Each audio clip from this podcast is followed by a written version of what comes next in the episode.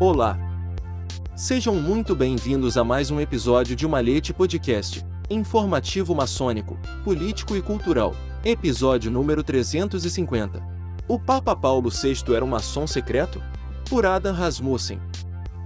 Por décadas em certos círculos católicos tradicionalistas, teorias da conspiração circularam alegando, entre outras coisas, que o Papa São Paulo VI e outros bispos proeminentes na época do Vaticano II eram maçons secretos. A paranoia sobre os maçons tentando dominar o mundo foi por muito tempo um hobby dos ultraconservadores, e esta foi uma manifestação particular dela que pretendia desacreditar as reformas litúrgicas do Vaticano II, que Paulo VI realizou. O recente livro Infiltration de Taylor Marshall simplesmente transfere esses tropos e delírios para o Papa Francisco. Recentemente, alguém me pediu para encaminhá-los para livros ou artigos escritos refutando a teoria da conspiração sobre Paulo VI. Tanto quanto posso dizer, tal livro ou artigo não existe. Nem deveria. A maioria dos historiadores, biógrafos e acadêmicos, incluindo teólogos, não pesquisa nem escreve sobre teorias da conspiração seria um desperdício de nosso tempo, quando temos muitas outras coisas sobre as quais gostaríamos de escrever e pesquisar.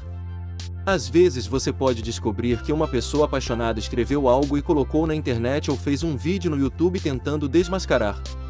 Ocasionalmente, fazemos isso aqui em Where Peter Is. Alguns sites, como Snops.com, são dedicados a desmascarar notícias falsas e desinformações espalhadas na internet. Mas tocar essas coisas no mundo profissional não costuma ser feito. A vida é muito curta e quase não há mercado para ler esse tipo de coisa, já que a maioria das pessoas, com razão, não se importa com teorias da conspiração.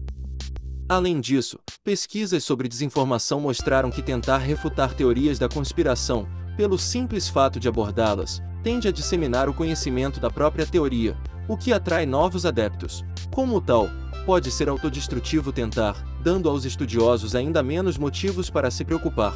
Há outro ponto epistemológico importante aqui.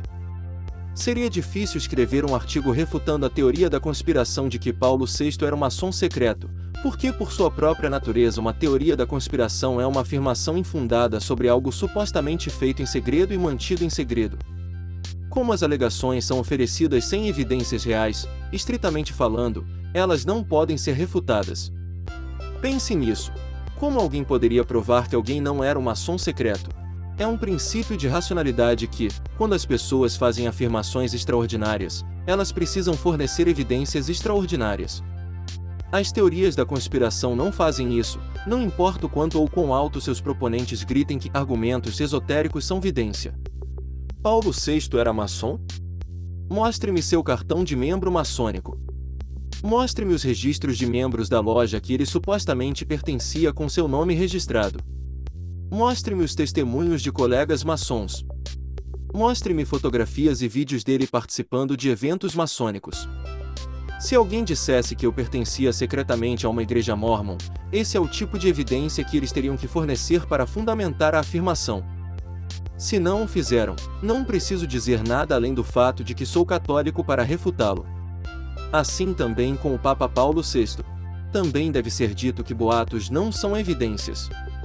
A teoria da conspiração sobre Paulo VI parece ser baseada em boatos de fulano de tal disse que o cardeal Cirilli disse que Paulo VI era um maçom secreto. Décadas se passaram desde que algumas pessoas fizeram essas afirmações pela primeira vez. Devo aceitar sua alegação improvável e livre de fatos pelo valor de face na fé? Não tenho motivos para acreditar neles, certamente não acreditaria neles antes de acreditar no próprio Paulo VI. Como eu disse, não devemos aceitar alegações oferecidas sem provas, e se a alegação for extraordinária, então exigiria uma prova extraordinária.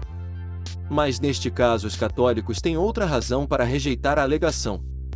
As pessoas que o fizeram estavam obviamente fazendo isso para promover um objetivo ideológico deles, eles queriam desacreditar Paulo VI porque se opunham à sua implementação das reformas litúrgicas do Vaticano II.